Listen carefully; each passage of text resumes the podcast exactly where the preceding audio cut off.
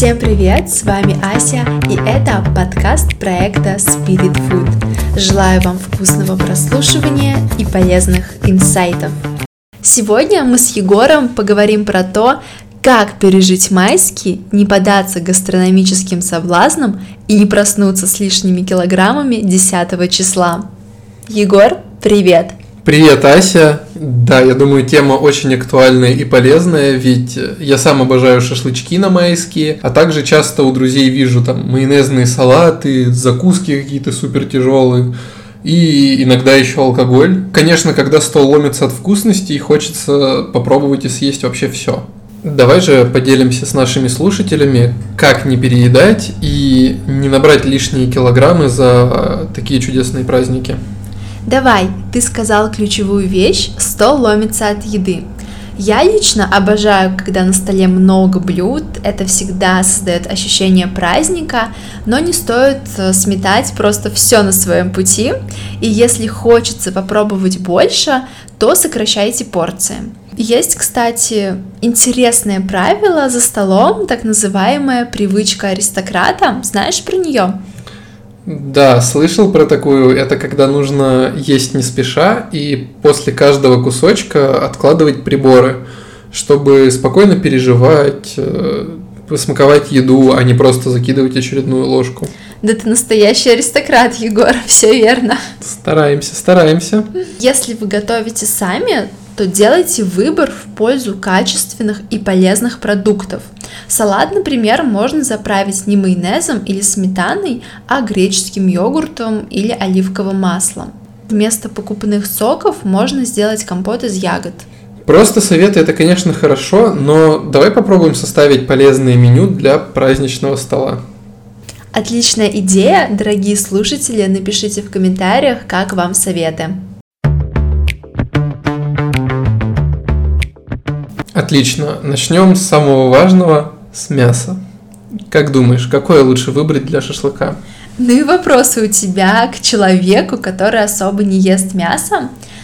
Я бы посоветовала выбрать диетическое, курицу или индейку, но лучше всего рыбу. И самое важное – это хорошо замариновать, чтобы белок лучше усваивался.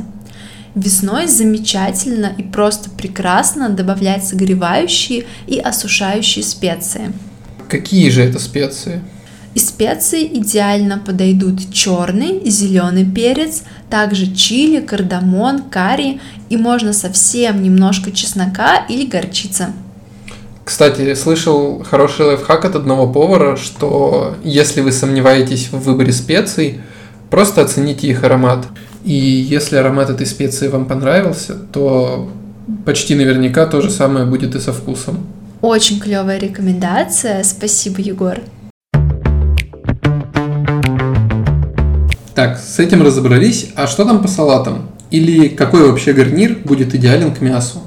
В качестве гарнира можно подать овощи-гриль. Для этого подойдут помидоры, цукини, перец, баклажаны и любые другие овощи, которые вы любите – и если как раз-таки запечь их вместе с мясом, то они могут выполнять роль соуса. Сырые овощи тоже прекрасно подойдут. Еще можно сделать запеченную картошку, но ее есть лучше в охлажденном виде. Поэтому, как итог, я бы рекомендовала легкие овощные салаты или овощи-гриль. Звучит очень аппетитно. И, естественно, на нашем столе не будет ни майонеза, ни кетчупа. Что же тогда выбрать им на замену? Ты прав, про майонез и соус э, мы забываем, потому что это пустые продукты, зато можно использовать горчицу и хрен, если вы их любите, а также, если есть время и желание, можно сделать соус песто самим.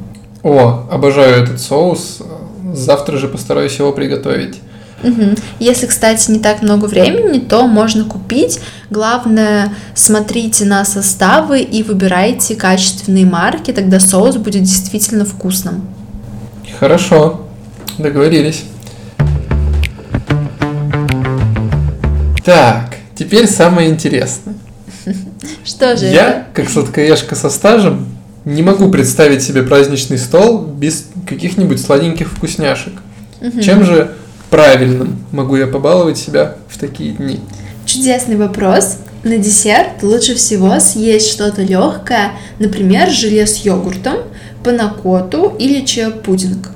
Еще можно сделать запеченные яблоки или груши с орешками и медом. Мне кажется, это очень здоровая, полезная альтернатива и в целом готовится легко и быстро. Также, если у вас есть время и желание, питательным вариантом будут конфеты из сухофруктов. О, давно хотел попробовать желе с йогуртом. Ого, ты что, никогда его не пробовал? Ну, насколько я помню, нет. Егор, ты многое теряешь. Кстати, вместо желатина я использую агар-агар. А что такое агар-агар и чем они, в принципе, с желатином отличаются? На самом-то деле это один и тот же продукт, просто они разного происхождения. Агар-агар – это продукт именно растительного происхождения, который делают из водорослей, а желатин делают из хрящей животных. Поэтому к плюсам желатина можно отнести коллаген и аминокислоты. А будут ли рекомендации по напиткам? Ну, если ты спросишь, то, конечно, будут. Какие же они будут? А, как сказала выше, покупные соки лучше заменять компотами или морсами. В идеале, если вы вообще делаете их сами или же покупаете, тогда смотрите на состав. Желательно, чтобы там не было сахара.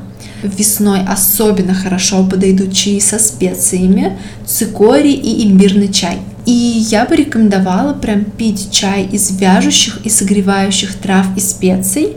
Это кардамон, гвоздика, листья малины, смородины, может быть мелиса, мята. Поэтому, если у вас есть возможность, приходите именно на травяные чаи, потому что все они будут стимулировать метаболизм и снижать вашу тягу к сладкому.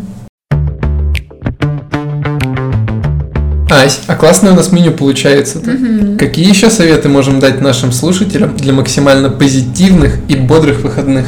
Слушай, я бы сказала, что очень важно высыпаться и больше двигаться, и особенно быть на свежем воздухе. Ага, как раз дачный сезон открывается. На недаче единой читала как раз в новостях, что многие собираются на отдых, кто в горы, кто поближе к морю, хотя дача это тоже прекрасно. Поэтому побольше гуляйте и главное, одевайтесь по сезону, дорогие слушатели, не переохлаждайтесь и не обольщайтесь первым солнышком. Что касается сна, лучше всего ложиться до 23 и вставать в 7, чтобы попадать в глубокую фазу сна, и так ваш организм будет восстанавливаться. Егор, ты, наверное, замечал, что можно поспать 7, даже 8 часов, но например, с 2 до 10 утра, и, скорее всего, ты проснешься разбитым. Да, замечал, особенно во время сессий. Почему так, собственно? Дело в том, что восстановление внутренних органов и как раз-таки систем происходит в глубокой фазе сна. Это фаза с 11 до 3 часов утра. И если человек ложится спать позже, например, в полночь, в час или два ночи, он теряет способность к восстановлению. И при этом длительность сна вне глубокой фазы значения не имеет. Даже если человек проспит подряд 10 часов, это не будет равно полноценному отдыху. Да, замечал такое. Спасибо, что объяснила. Теперь буду следить за этим. Я рада, что было полезно. Ну что же, будем потихоньку закругляться. Думаю, наш подкаст получился весьма и весьма интересным и содержательным. Желаю всем прекрасных и солнечных майских, а если солнышка нет, светите сами. Бадум.